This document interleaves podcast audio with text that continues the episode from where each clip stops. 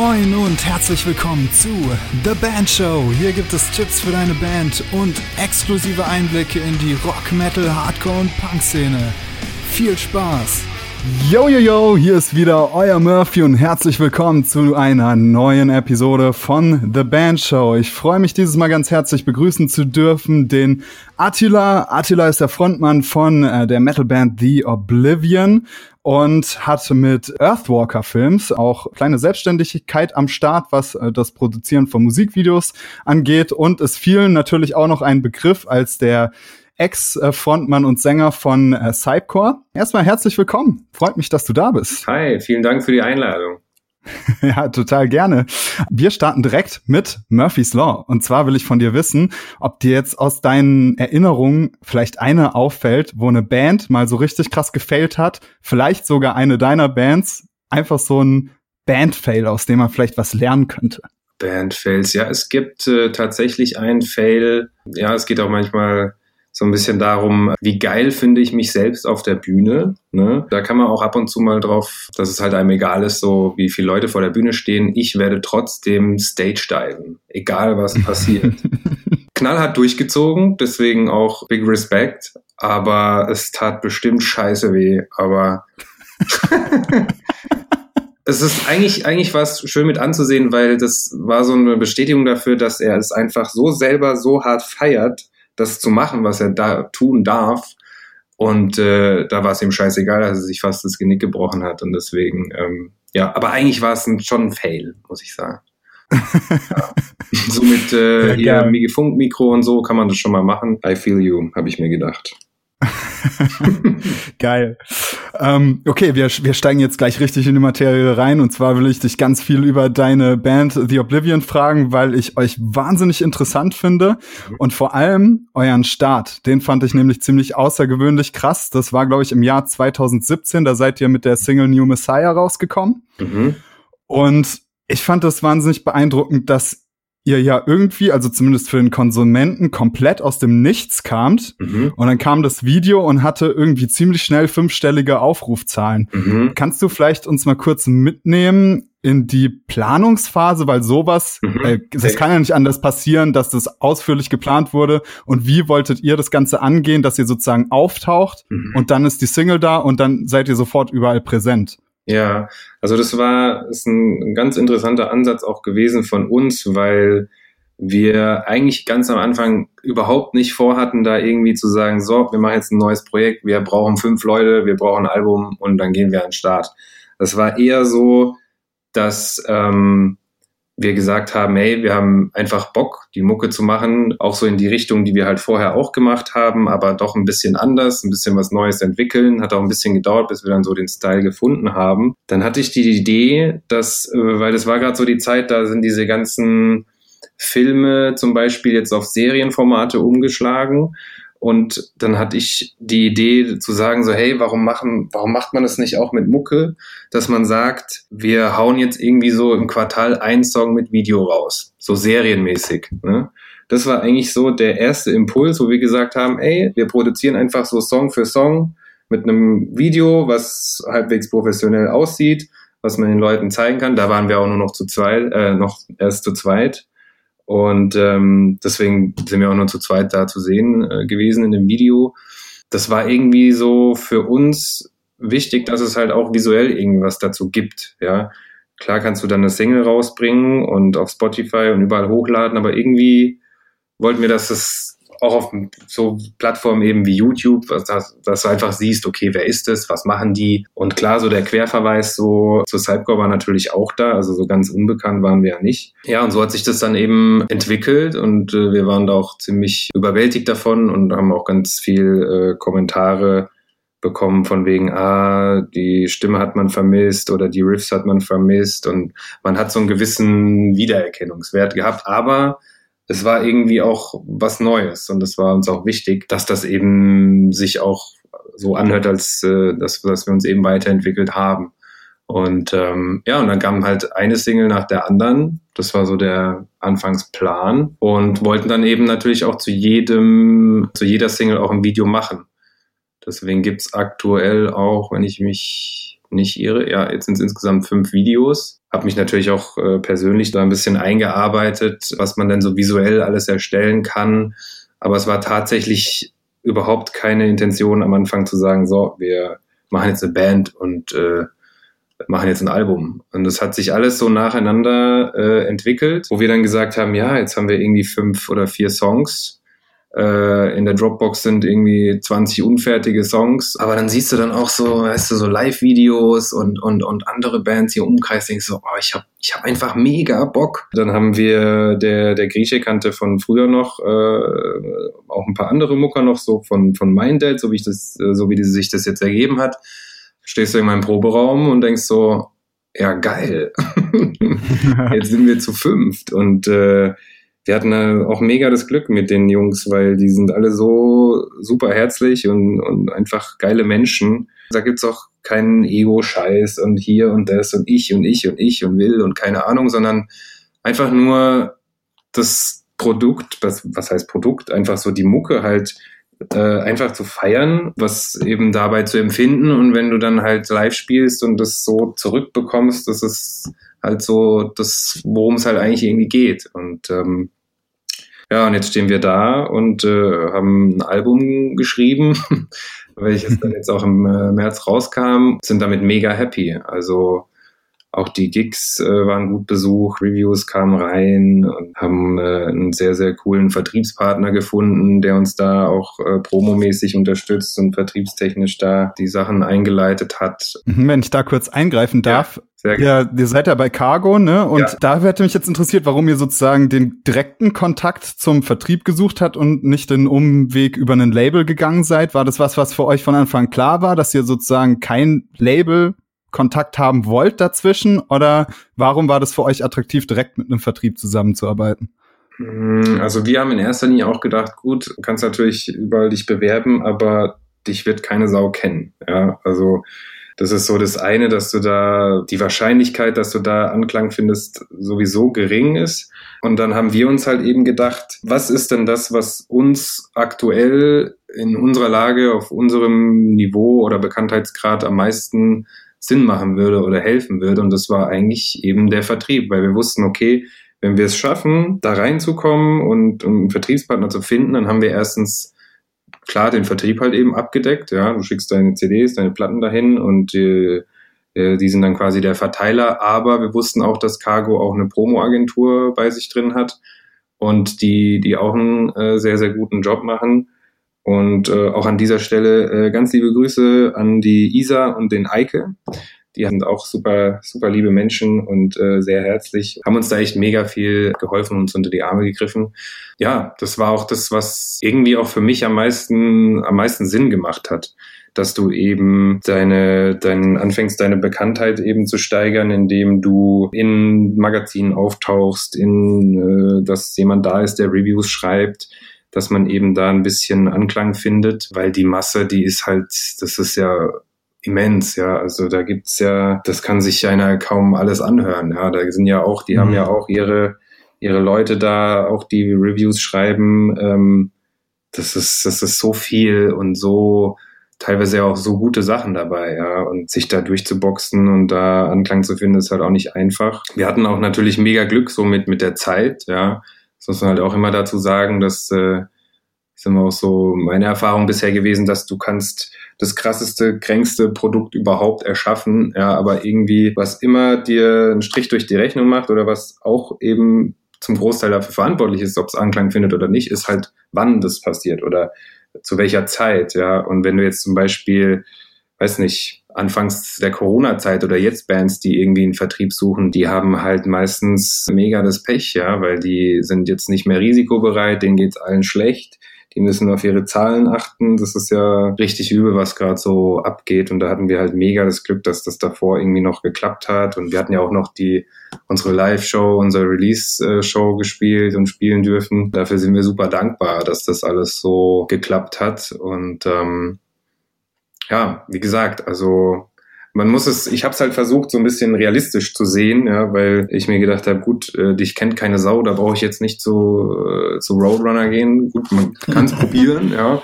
Ähm, aber Aber ja, das ist natürlich ein, ein, anderes Thema. Aber nee, so das irgendwie so ein bisschen im Verhältnis zu sehen. Genau das war ja auch dann so, das waren genauso die Inhalte auch von den Gesprächen, die wir dann mit Cargo anfangs hatten, als wir uns da kennengelernt haben. Und äh, die haben gesagt, die finden das super geil. Die Mucke ist mega dynamisch und die feiern das total und die möchten uns da unterstützen und die möchten da gerne äh, einen Deal mit uns eingehen. Das war, glaube ich, auch genau so das Richtige. Ja, und dann halt Schritt für Schritt gucken, was als nächstes äh, reinkommen kann oder wo wir da Anklang finden. Und äh, das hat bisher alles super, super harmoniert. Ja, geil. Vielen, vielen Dank für den Einblick in die noch junge Bandgeschichte. Ich würde jetzt gern noch mal auf diesen einen Punkt eingehen, den ich am Anfang gefragt hatte, nämlich dieser Blitzstart, bevor mhm. ihr sozusagen eine Band wart mhm. und trotzdem schon die Klicks bekommen habt. Du hast doch auch irgendwie eine Social Media Ausbildung, oder? Habe ich das richtig in Erinnerung? Ausbildung nicht, aber ich äh, bin Kameramann und Cutter bei einer ah, ja. Akademie, Social Media Akademie heißt es. Die stellen, also wir produzieren quasi den Content, die Filme, die Lehrfilme für Leute, die so einen Kurs machen wollen. Und dadurch kriege ich halt super viel mit, weil ich zeichne das ja alles auf. Ich höre mir das ja alles an, was die da erzählen. Klar, manchmal so nach sechs, sieben Stunden schalte ich dann auch mal ab so oder meistens vielleicht auch schon ein bisschen früher.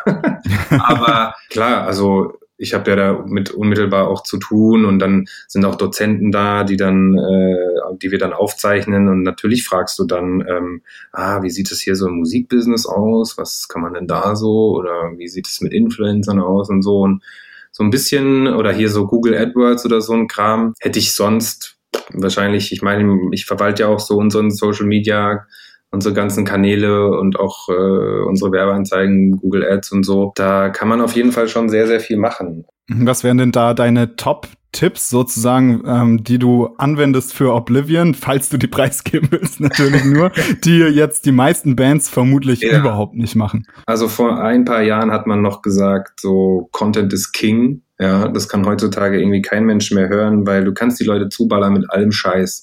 Aber eigentlich geht es vielmehr darum, dir Gedanken zu machen, okay, was, was will ich denn posten? Ja, du musst es schon immer so aus der Sicht von den, von den Zuhörern, von den, von den Fans sehen, so, was würde die jetzt interessieren? Ja.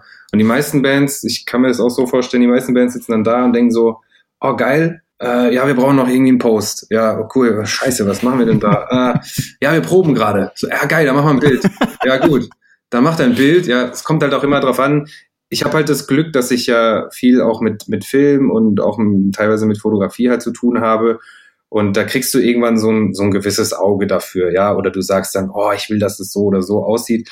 Aber ich denke mal, ganz viele Bands, die machen halt dann irgendwas und posten es irgendwie. Und man muss sich halt immer auch ein bisschen überlegen, so, was interessiert denn die Fans? Interessiert denen das jetzt, dass dass die gerade da im Proberaum sind und der seine Gitarre wechselt. Also, weißt du, wie ich meine?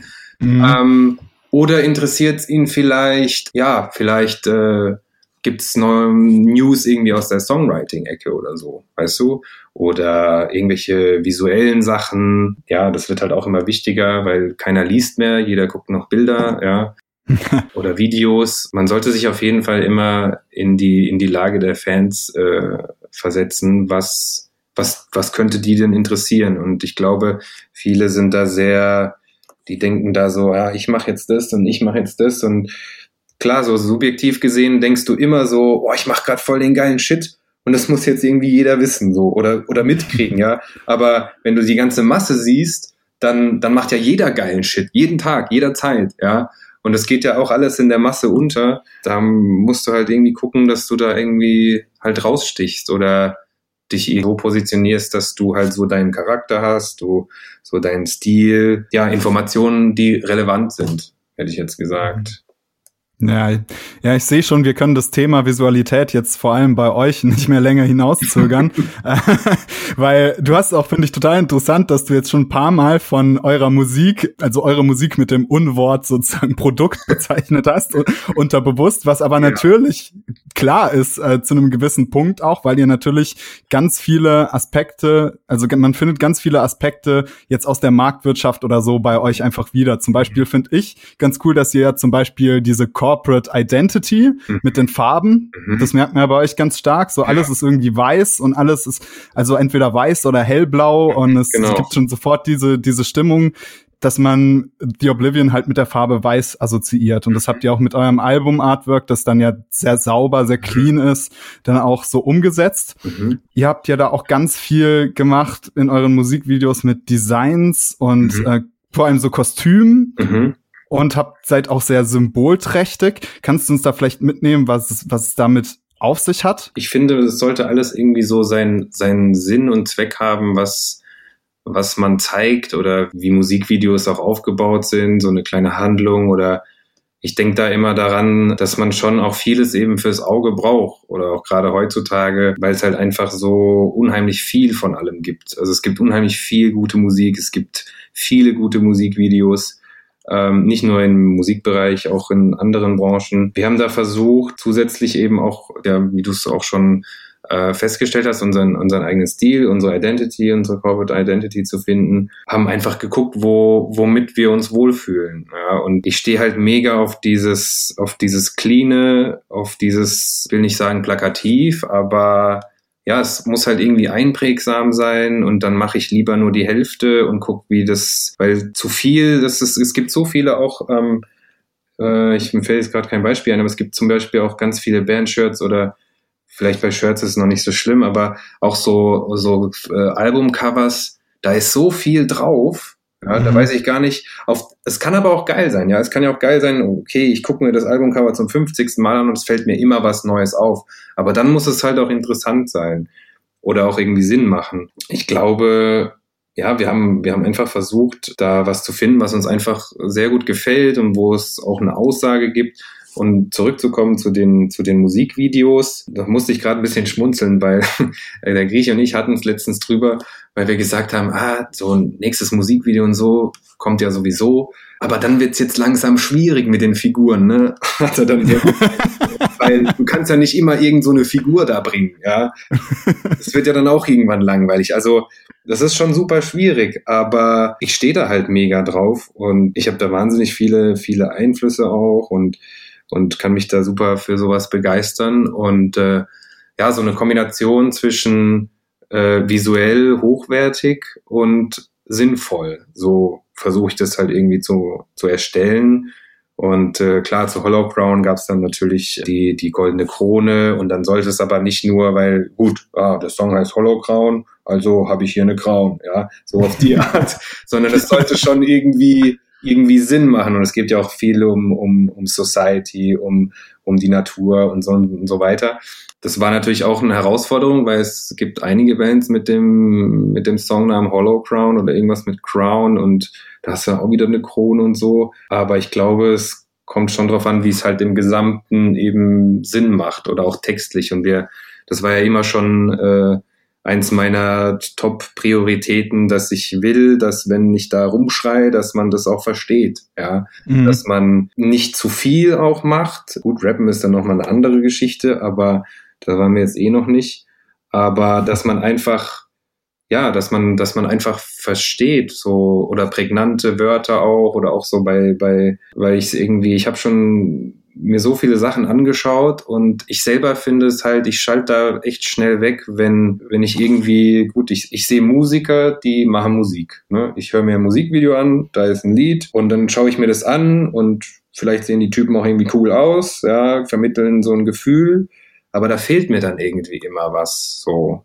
Und das ist ja auch schon ganz, die Entwicklung ist ja super abgefahren, was da mittlerweile an Musikvideos kommt, ja, was die sich da einfallen lassen und vor allem visuell und so. Also es ist ja immer so ein, so ein, so ein Wettstreit, ja. Wer macht jetzt irgendwie den krassesten neuen Scheiß, ja, so wie es ja überall anders ja auch ist. Mhm. Ich finde, man, man muss sich halt auf jeden Fall dabei wohlfühlen, was man macht, dann ist man damit auch zufrieden. Jetzt hast du am Anfang schon angesprochen, die Vergleiche mit Cypcore, dass die auf jeden Fall kamen, ist ja auch nicht weiter verwunderlich. Mhm. Ich meine, ja. gleiche Stimme logischerweise, dann seid ihr auch eine sehr visuelle Band und jetzt auch der Sound ist auch sehr modern, jetzt mhm. wie bei Cypcore. Mhm. Das Ist das was, was dich nervt, diese Vergleiche, oder was dich nee. freut? Oder habt ihr vielleicht auch deswegen dann mit Marco Bayati einen anderen Produzenten gewählt, als jetzt den naheliegenden Weg zu gehen und zum Nils Lesser zu gehen und es da zu produzieren?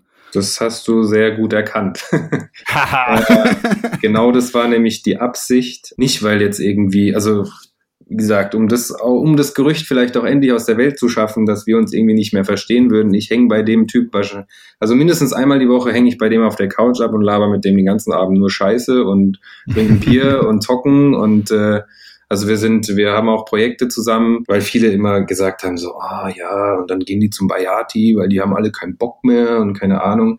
Das ist überhaupt nicht der Fall, ja, sondern wir haben uns einfach überlegt, die, die Angst war schon sehr groß, dass es halt super gleich klingen wird. Ja, ich meine, du hast einen Songwriter von, von damals mit dabei, du hast die Stimme mit dabei und du weißt aber, du willst schon was Neues kreieren. Ja, du willst einen neuen Sound, du willst auch neue Elemente reinbringen. Hast du diese wir haben ja diese ganzen Orchester, Klavier und Atmo-Elemente drin und Effekte.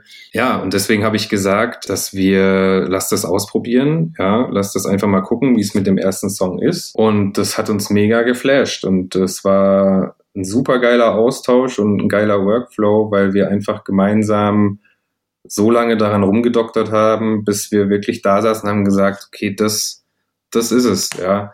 Und da waren bestimmt wenn es hochkommt, drei, vier Songs, die vorher schon fertig waren, ja, die aber die aber noch zu ähnlich geklungen haben, also auch vom Songwriting her, ja, oder auch so von meiner Stimmlage oder sonst irgendwas, wo du aber auch dir Zeit geben musst zu sagen, das ist ja eine Entwicklung, um da erstmal hinzukommen. Und New Messiah war eben der erste Song, wo wir gesagt haben, okay, das, das ist jetzt das Neue, so. Mhm. Wie gesagt, Bayati hat eine mega Arbeit gemacht und äh, auch menschlich äh, einfach top, ja, und äh, mega zielstrebig und auch perfektionistisch unterwegs und mastern hat lassen, haben wir dann beim, witzigerweise heißt er auch Marco, also die zwei Marcos bei uns. der Chief, der hat es dann äh, gemastert. Auch, auch völlig, völlig kranke, kranke Menschen, die ihre Sache einfach so dermaßen gut machen und so viel Liebe auch da reinstecken. Wir waren da echt mega happy und das, wie, wie du gesagt hast, das war genau der, genau deswegen wollten wir eben das so machen, weil es halt eben diese Vorgeschichte gab und wir das daraus davon nicht beeinflussen lassen wollten. Ja, geil, wenn wir jetzt schon bei ähm, Gerüchten sind. Ähm, mich ist damals, als du noch Sänger bei, de, bei der Band Cypcore warst, ähm, hat mich das Gerücht ereilt, dass du Stage Fright, also Angst vor der Bühne, mhm. so ein bisschen hättest. Kannst du uns so ein bisschen mitnehmen? Wie hat sich das geäußert?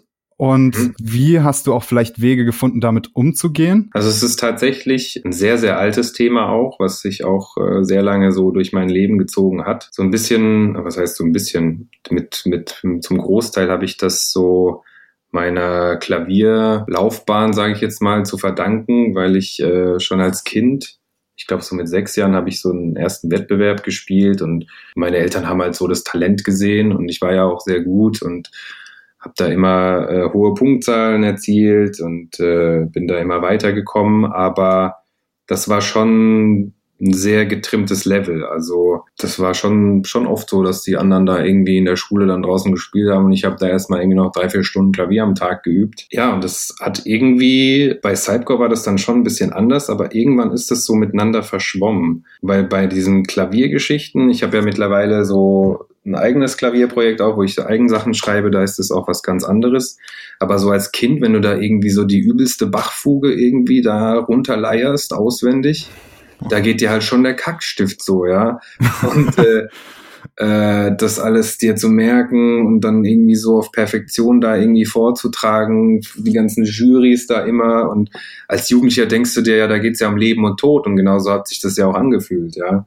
Ja, das hat ganz, ganz, äh, ganz arg äh, mich natürlich auch eingenommen und auch für später dann. Ich glaube so mit, ja, so 22, 23 war ich da, da wurde es richtig extrem. Wie gesagt, da konnte ich irgendwann nicht mehr unterscheiden, ob ich jetzt, äh, die Auftrittssituation war ja ähnlich, ja, auch mit der Band.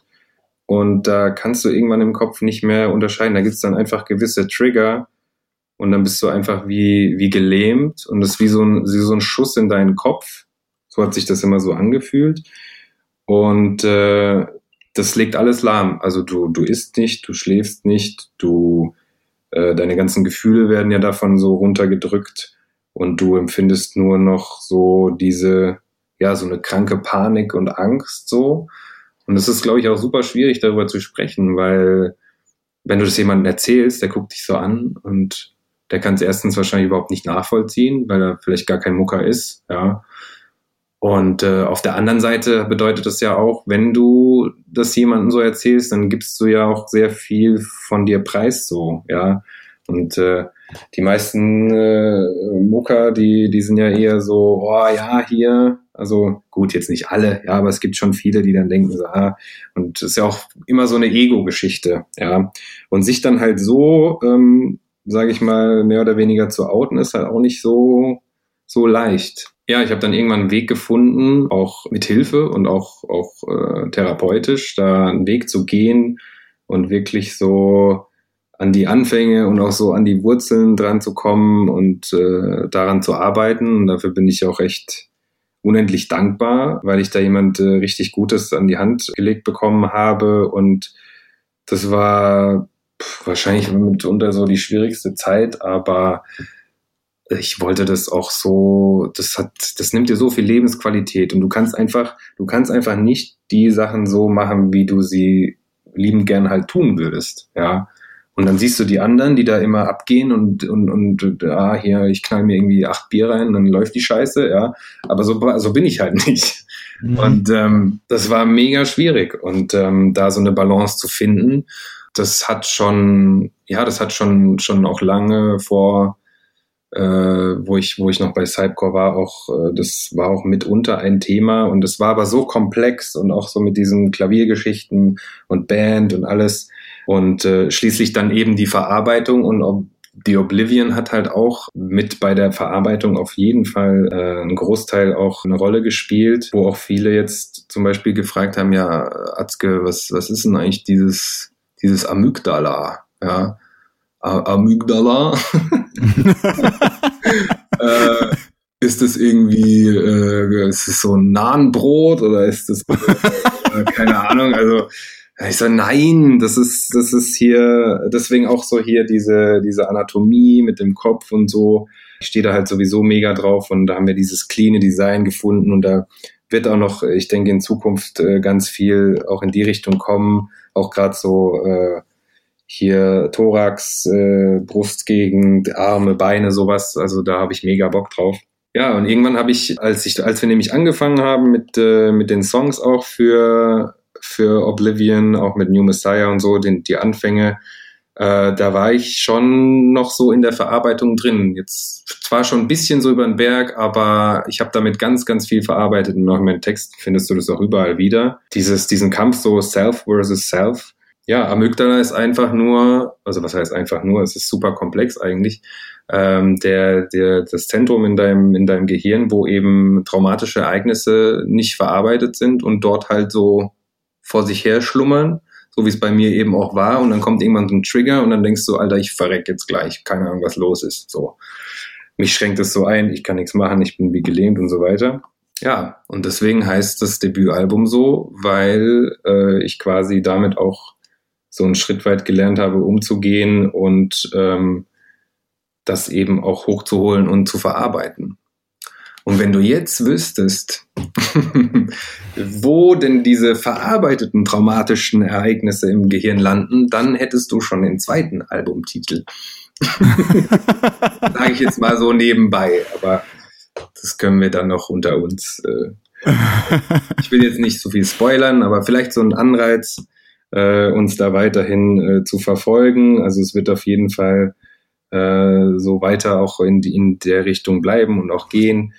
Das ist eigentlich das, wenn du so ein Ventil gefunden hast und es so miteinander verbinden kannst und äh, da auch so die Leute mitziehen, das ist ja alles, das gehört ja alles zur Verarbeitung dazu. Ja, und ähm, es ist unheimlich äh, viel wert. Ich denke, das äh, hörst du dann halt auch so in, in den Texten und auch in, in den Songs und es macht einfach super viel Spaß, dieser Austausch, auch wenn Leute dann schreiben, so hier, ah, geil und keine Ahnung und das äh, auch Leute kennenzulernen durch diese Projekte, das ist einfach mega. Also ja, hm. habe ich lange geredet, aber es ist ein sehr, sehr intensives Thema. Also deswegen hoffe ich da, dass ich vielleicht auch, wenn, wenn jemand zuhört und auch so in die Richtung äh, sich da irgendwie bewegt, ähm, das ist halt super schwierig, weil klar hockst du dann da, weißt du, du sitzt dann so mit den Bands im Backstage und so und dann ist vielleicht einer da, der kaut sich halt die Fingernägel wund und so, ja. Und dann, wenn der irgendwie was sagen würde, denkt er wahrscheinlich, äh, die lachen den alle aus oder so, ja. Wäre vielleicht auch so, keine Ahnung, ja. Aber eigentlich ist es, ist es mega eine schwierige Situation für den, für den Betroffenen. Aber ich glaube, so das Wichtigste, was ich gelernt habe, war, dass auch wenn es jetzt gerade sich so anfühlt und die Sachen so sind, wie sie jetzt gerade sind, du kannst, wenn du daran arbeitest, du kannst es verändern. Du kannst deine Einstellung verändern, du kannst deine Gefühle dazu verändern. Und es ist halt nur super schwierig. Und ähm, ich äh, habe halt mega das Geschenk, dass ich so jemand Geiles wie ein Grieche da als Songwriter dabei habe, der da mit Sachen ankommt, weißt du, der kommt dann so an, meint so, hey Matzke, ich glaube, ich habe da was geschrieben, aber ich weiß nicht, ob es gut ist. Hör dir das mal an. Und dann denke ich mir, ja klar, wenn du schon so ankommst. Und dann höre ich mir das an und dann ist es einfach, die heftigste Scheiße, ja. Dann denke ich so, Alter, bist du eigentlich behindert? Ich hätte fast schon weggeschmissen. Bist du, äh, weißt du? Die Imitation ist auch 1A. Ey, Mann, da könnte ich den, den Kopf einschlagen, ja. Aber so auch Sachen Songwriting, ich feiere das halt total, weil wir sind da auch so auf einer gewissen Ebene auch so gleich, weil ich bin dann auch irgendwie so in meinem Film und dann probiere ich aus und dann Weißt du, es gibt so diese Anfangsphase, so Creative Process, irgendwie du fängst an, hast assi Bock. So, dann hast du eine Grundidee, dann gehst du da rein und dann kommt so eine, also bei mir ist die unheimlich lang, so eine Phase, da findest du einfach alles scheiße, ja. und du musst dich da irgendwie durchackern und gucken, okay, wie mache ich das, wie drehe ich das? Und ich habe immer wieder gemerkt, so, okay, du kommst an einen Punkt, ich habe es tot gehört, keine Ahnung, ich geb's dir oder halt ich sage hier, Grieche, hör dir das mal an. Und dann hat er wiederum, er hört sich das an, sagt, ey, geil, und probier doch mal hier und das und das. Und das ist so ein ständiges Geben und Nehmen und Hin- und Herschieben von, von Projekten und Ausprobieren. Und irgendwann, wenn diese, wenn diese Scheiß äh, hier Linie oder Abschnitt eben von diesem kreativen Prozess dann so durchstanden ist, dann, dann bist du so am Ende da und denkst so, geil, geil, das, das mhm. gefällt mir, das ist, das finde ich gut, ja. Und äh, ich finde, darum geht's auch eigentlich. Und das ist auch so, wenn, wenn er dann schon zu mir schreibt, so, nee, nee, nee, ich habe hier mal was in die Box geschmissen. und dann sagt er noch so, vielleicht eventuell, wenn du mal Zeit hast, kannst du reinhören. Alter, ich höre mir das jetzt sofort an. und ähm, ja, aber da haben wir schon echt, also wir, wir wissen das auch beide super zu schätzen, ja, mhm. wie viel wir ohne einander wahrscheinlich schon in die Tonne geschmissen hätten. Aber ähm, das ist ein wahnsinnig äh, harmonierender, äh, kreativer Prozess und wie gesagt, und das, äh, das habe ich ihm auch schon oft gesagt, so hey, pass auf, äh, ich weiß es schon zu schätzen, weil damit äh, konnte ich ganz, ganz viel verarbeiten und äh, er weiß es genauso zu schätzen, dass er halt jemand hat, der, der da Lyrics drauf schreibt und singt. Mhm. Ja, und das harmoniert echt äh, super.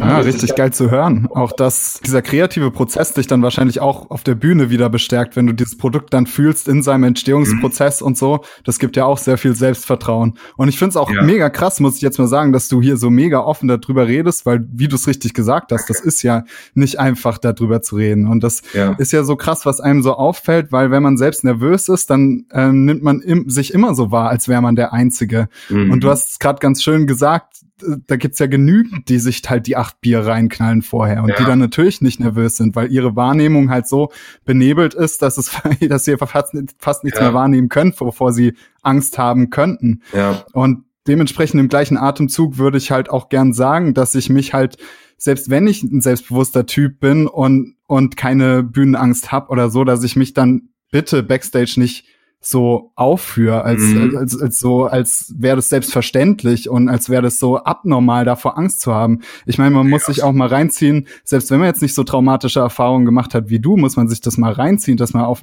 auf ein fucking Holzbrett geht vor Tausenden, Hunderten Menschen mhm. und die sehen halt einen, der Christo sagt es immer so schön, die sehen einen halt nackt. Ja. Das ist halt, du gibst ja so ja. viel von dir preis und das mhm. verstehen ganz viele Fans auch nicht, dass du da auf der Bühne stehst und halt alles von dir zeigst im Prinzip. Dein Können, ähm, ja, du, du bist ja da und du, du präsentierst dich da und ähm, ich denke mal, bei mir hat's halt auch das so auf die Spitze getrieben, weil äh, bei mir hat's halt damit angefangen, du hast ein Klavier und dich. Das war's. Da ist keine Band, da ist kein Orchester, da ist nichts. Du bist da alleine oder sowas, bei mir zumindest. Ja. Und das ist so der Moment der Wahrheit. Wie viel hast du geübt? Wie viel Zeit hast du reingesteckt? So, jetzt zeig mal, wie gut du das machen kannst. Ne? Und äh, das ist ja auch kein Playback und sonst irgendein Scheiß, sondern das ist ja wirklich so das, was du kannst, ja, oder was du eben, wie gut du das machen kannst ja, wenn ich mir dann halt vorher irgendwie zwölf Bier reinknall, dann spiele ich halt auch wie zwölf mit zwölf Bier im Kopf. Ja. Mhm. Ähm, meine, jemand kann dann, der eine kann es besser, der andere kann es weniger gut. Ich, für mich war das halt nie so eine Option, weil ich gesagt habe, okay, dann ende ich halt irgendwann wieder eine Ecke wieder übelste Alki, ja, weil ich ja. mich selber auf die Art halt auch, auch kenne und ich weiß, äh, wie ich das bei mir selbst einzuschätzen habe. Und das ist auch irgendwie kann ich da auch nicht so performen oder mein Ding machen, wie ich es halt gerne machen wollen würde. Und ähm, ja, aber es ist ein super, super sensibles und auch ein sehr schwieriges Thema auf jeden Fall. Ich denke, ein sehr wichtiges Thema und deswegen finde ich es auch sehr geil, dass, dass das halt jetzt gerade so ähm, ja auch mal Aufmerksamkeit bekommt und ähm, ja allgemein. Ich finde, umso mehr Offenheit ähm, und Aufklärung da in dem Bereich stattfindet, umso geiler ist es doch eigentlich. Aber lass uns jetzt mal noch kurz ähm, auf, auf deine Arbeit mhm. neben der Musik, nämlich das Visuelle, eingehen. Mhm. Du machst ja auch Musikvideos für andere Bands, richtig? Mhm, richtig, ja. Wie gehst du da vor? Also da hat eine Band wahrscheinlich irgendeine Idee und du setzt die um. Ähm, wie kann man sich das konkret vorstellen? Also ich sage am Anfang immer, je mehr mir jemand zukommen lassen kann, was Konzept angeht, und ich bin auch super Fan von solchen Moodboards, die für mich eigentlich auch tausendmal mehr sagen als irgendwie 40 Seiten Skript.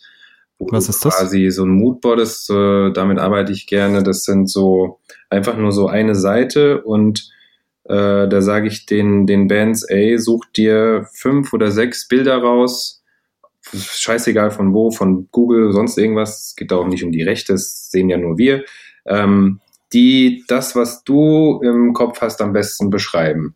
Ja. Ähm, von den Farben her, von den Shots her, von, weil die gucken sich ja auch irgendwie so, ah, hier hast du das neue Video von äh, Bleed from Within gesehen, da ist so die und die Farbe, die und die Shots. Sage ich, ja, dann mach einen Screenshot und pack das auf dein Moodboard. Ja, mach das mhm. da drauf und dann hast du noch neben diesen sechs, keine Ahnung, kann auch mehr Bilder sein, hast du noch äh, einzelne Flächen frei für Farben. Also Farbgebung ist meiner Meinung nach auch eine wichtige Sache, dass du quasi in einer gewissen Farbrange bleibst, damit das halt eben miteinander harmoniert. Und zum bei Praying Mantis zum Beispiel habe ich habe ich auch sowas erstellt und dann hatte ich halt so verschiedene Bilder im Kopf und es hilft dir selber auch irgendwie rauszufinden, was will ich überhaupt machen. Ja, weil es ist so schwer auch manchmal, weil es ist super kreativ. Es gibt so viele Möglichkeiten und äh, da kannst du dann auch nicht herkommen und sagen, so, hier, ich habe dir mal ein Video geschickt, so, so in der Art soll es sein. Ja. Mhm. Und das halt irgendwie zu konkretisieren, finde ich solche Moodboards halt mega geil. Ja, weil, und dazu halt noch ein kleines Skript und dann ist es meistens so, dass mir entweder dabei schon ein paar Sachen auffallen oder dann habe ich hier eine Idee oder da noch was. Klar, es kommt natürlich immer darauf an, wenn, wenn die jetzt sagen, ich will jetzt, dass du da äh, nochmal irgendwie 20 Stunden Arbeit investierst, nur um das Konzept zu vervollständigen, dann kostet es halt auch dementsprechend mehr. Ja. Aber meistens ist es schon so, dass die Bands schon wissen, was sie machen möchten. Ich gebe dann Tipps so, okay, was, was wird gut aussehen, wo, wo habe ich Bedenken, wo kann man noch was anders machen oder noch eine Idee reinbauen. Und ähm, je mehr mir die von vornherein äh, auf das Moodboard packen oder ins Skript schreiben, desto besser. Ja. Was man auch nicht unterschätzen darf, ist, worauf man sich aber auch nicht verlassen sollte, ist auch die Ideen vor Ort. Also ich bin ein mega Fan von, boah, das ist uns da spontan eingefallen. Ja gut, wenn es scheiße ist, kann man immer noch wegschmeißen. Aber probier es mhm. aus, ja, wenn du Bock drauf hast, wenn du denkst, es könnte was werden. Und da sind manchmal auch schon coole Sachen rausgekommen, wo du gedacht hast, gut, ich, ich kann auch nicht von vornherein alles zu 100 Prozent durchplanen. Ja, ich kann mir zwar einen Plan machen, aber keine Ahnung, vielleicht äh, tritt der Gitarrist dumm auf, bricht sich das Bein und dann hockst du da. Ja, gut, ist zum Glück noch nie passiert.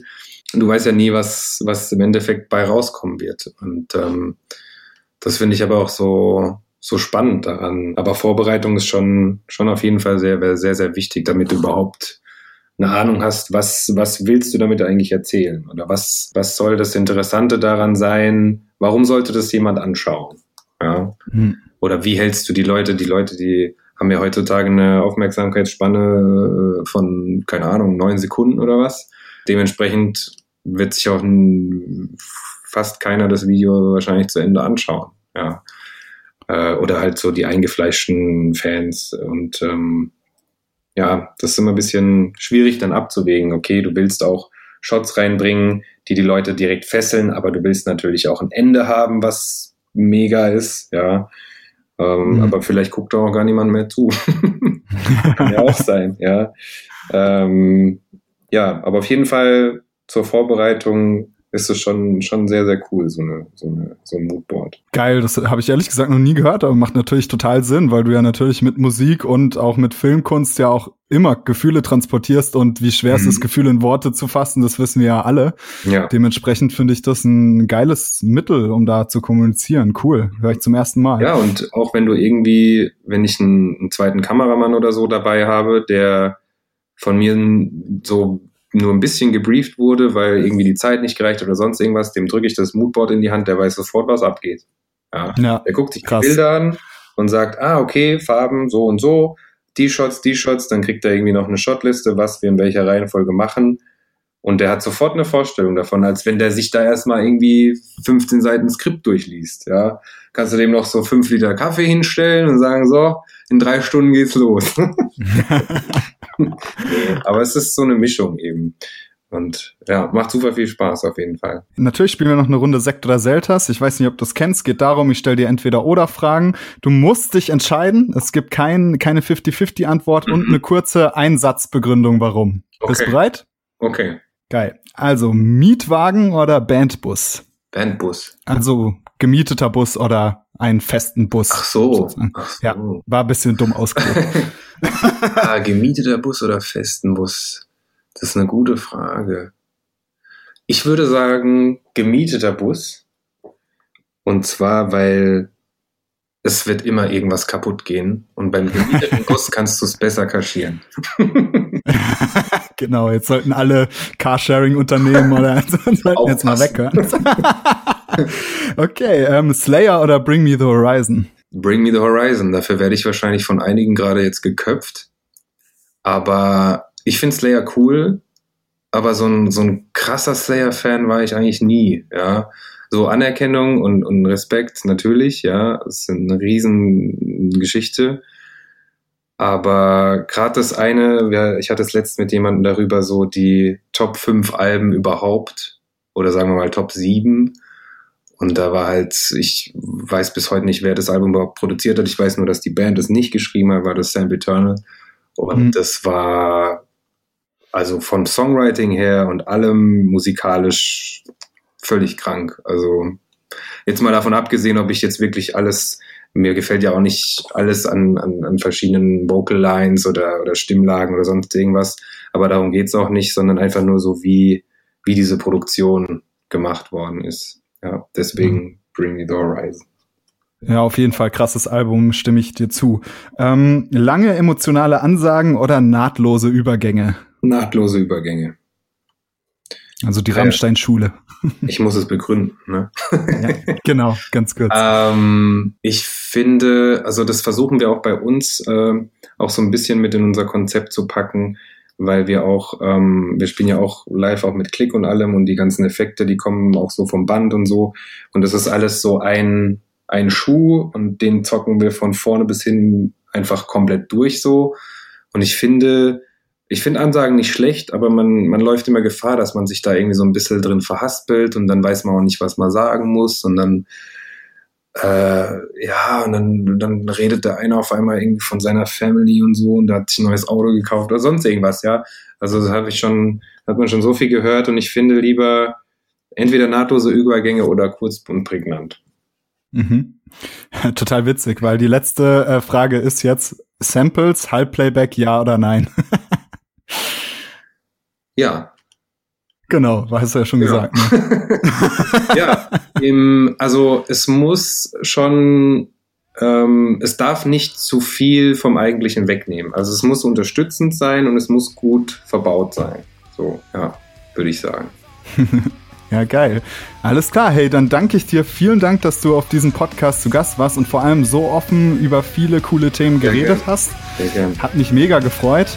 Mich auch. Vielen geil. Dank für die Einladung. Ja, auf jeden Fall. Sehr viel Spaß gemacht. Also, mach's gut. Ciao. Ciao, vielen Dank.